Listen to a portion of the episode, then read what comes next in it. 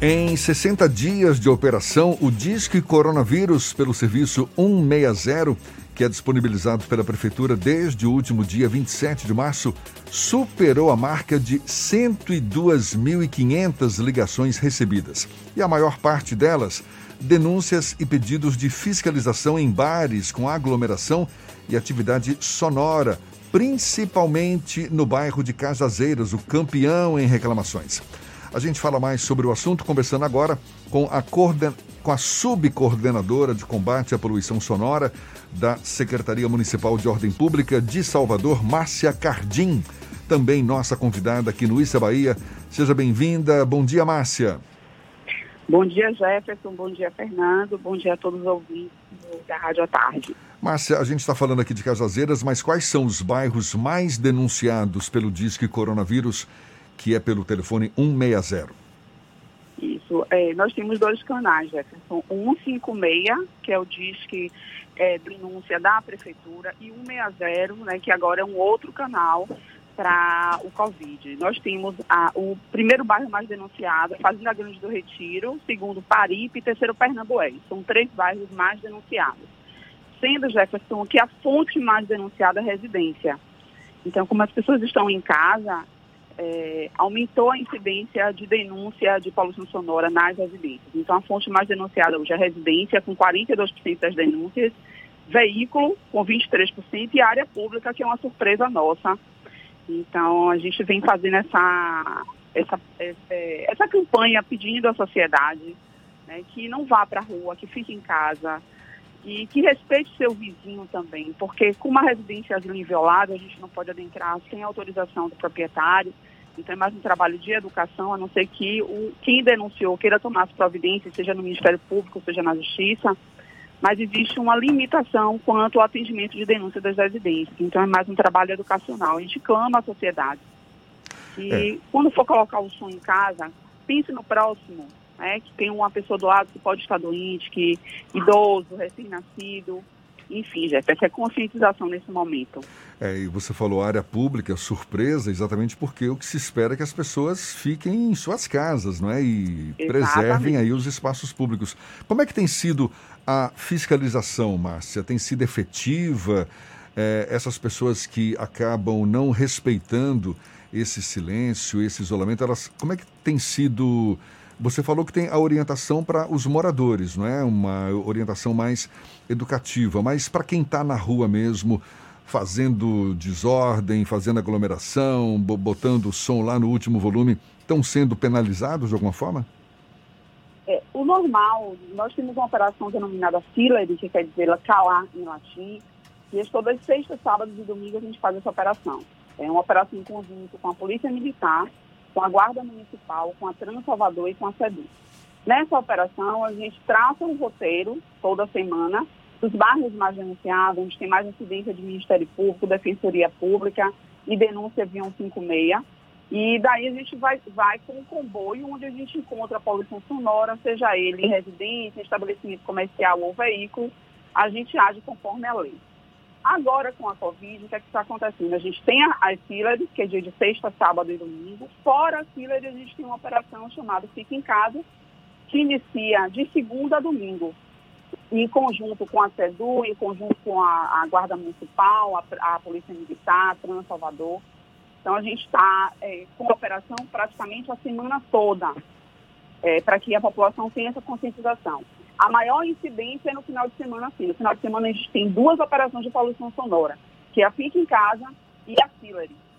E, Jefferson, todos os finais de semana a gente aprende som de veículo, nós fizemos a medição, vem o comboio, fizemos as medições, após constatado o incômodo sonoro, a gente lavra o auto de interação e procede com a apreensão dos equipamentos. Vocês têm tido algum... Todos, todos os finais de semana, Jefferson, a gente apreensão de veículo. Vocês têm tido algum tipo de dificuldade e resistência dos moradores, das pessoas que infringem a lei e que de alguma forma tentam insistir no erro? Por exemplo, quando vocês vão fazer a fiscalização e aí acontece de ter, por exemplo, algum tipo de agressão ou intimidação do técnico, existe isso?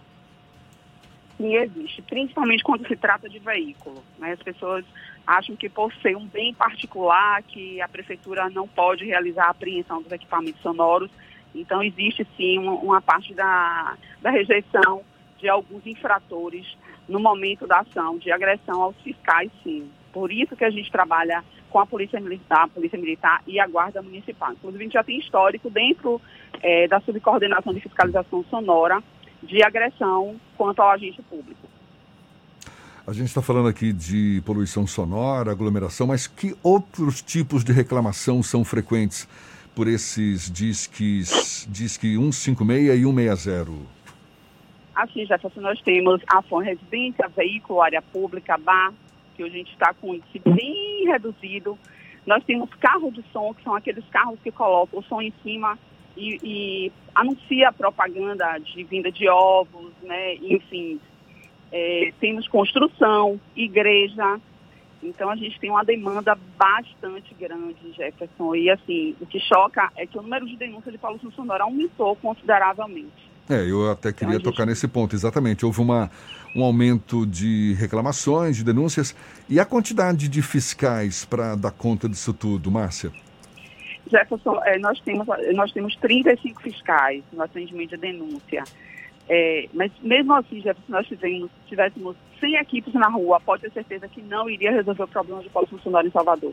A CEMOP, do secretário Marcos Passos, vem agindo dioturnamente, é, não só com a, a, a, subcoordenação de poluição sonora, mas a CPS também, que é a coordenação do, do comércio informal vem agindo intensamente, porque a gente sabe que onde tem aglomeração de pessoas, chama também o comércio informal para venda de bebidas e assim. Então, a CEMOP vem trabalhando constantemente para que as pessoas tenham consciência e fiquem em casa. Tem um tempo médio que demora para que a fiscalização consiga chegar, porque eu imagino que o volume de denúncias seja muito mais alto do que a capacidade de atender a demanda. Isso é, é bem comum nesse tipo de serviço. É, e se por um acaso não resolveu num determinado momento, a pessoa deve retornar a ligar? Como é que funciona isso? Sim, sim, Fernando. É, a gente informa que insiste na ligação. A demanda é muito grande, principalmente locais perigosos. Por isso que a gente tem as operações para que a gente consiga combater é, e resolver é, o problema de poluição sonora.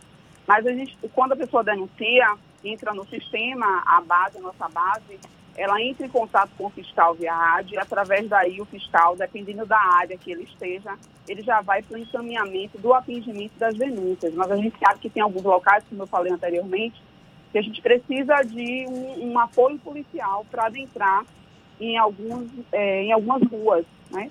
Então, muitas denúncias não são atendidas no momento e posterior, posteriormente, no final de semana, a gente insere ela nas operações. Então, existe sim uma dificuldade de atendimento das denúncias por conta do risco, falta de informação também das pessoas no momento de registrar a denúncia. É, algum ponto de referência o fiscal não consegue encontrar o local justamente por conta da, da referência para chegar né, até a questão da poluição sonora. Mas a, a apreensão de materiais, por exemplo, de, de equipamentos de som, isso só pode acontecer se for em flagrante, não é? Isso, a gente só aprende equipamento sonoro após uma medição, né, que é feita com decibelímetro ou sonômetro. Fizemos as medições, após o constato da medição é lavrado um auto de infração. Esse auto de infração vai para uma comissão julgadora de auto. Essa comissão vai julgar se o auto é procedente ou não. Vai ser taxado o valor de uma multa. E após é, o, o, taxar a multa, o infrator paga a, a multa e retira o equipamento sonoro. Qual é a média de notificações que vocês têm tido? Houve um aumento nesse período da pandemia? Sim, houve um aumento por conta das apreensões.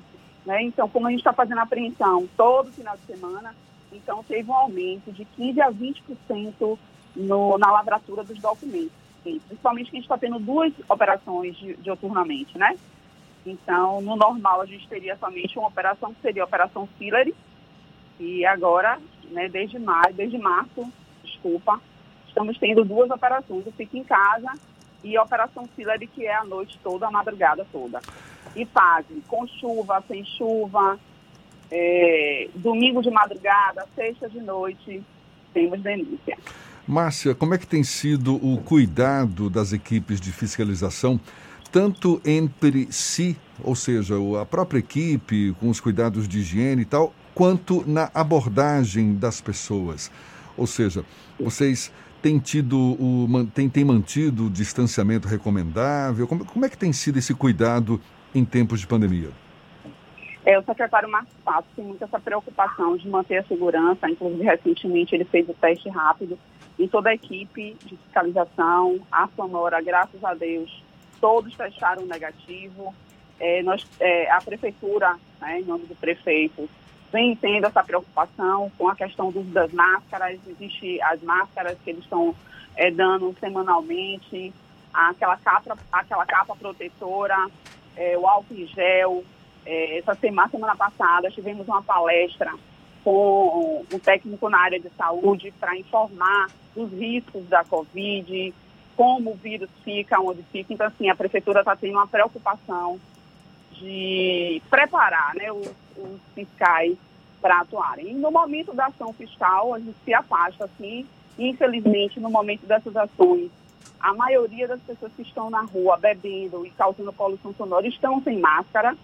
Então, a fiscalização já mantém um certo é, limite né, de conversa entre as pessoas, afastam as pessoas. E, inclusive, existe uma questão da rejeição das pessoas de estarem se afastando, porque as pessoas querem estar junto, querem estar discutindo. Então, a gente chama o infrator, quando é veículo, a gente chama o infrator afastadamente, conversa com ele, e a Guarda Municipal faz o seu trabalho fazendo a bolha, afastando todo mundo, deixando somente o fiscal e o infrator para a lavratura dos documentos e para a apreensão dos equipamentos sonoros. É, redobrar o cuidado nunca é pouco. Tá certo. Muito obrigado, Márcia Cardim, que é subcoordenadora de combate à poluição sonora da Secretaria Municipal de Ordem Pública de Salvador, conversando conosco aqui no Issa Bahia. Muito obrigado pela sua disponibilidade. Bom dia, Márcia. Bom dia, obrigada, Jefferson, obrigada, Fernando, a todos os ouvintes. Né? E, assim, a CEMOP, a Prefeitura Municipal de Salvador, clama à sociedade que fique em casa, né? que não vá para a rua. Tem muita gente em casa, as lives não sabe o que está acontecendo, que é um momento de distração. Mas pense no próximo, pense no seu vizinho que está querendo dormir, que está doente, tem um idoso, tem um recém-nascido que está em casa. Então vamos tocar no coração e pensar também que a gente tem que olhar o próximo. Legal. Bom dia, que Deus abençoe a todos.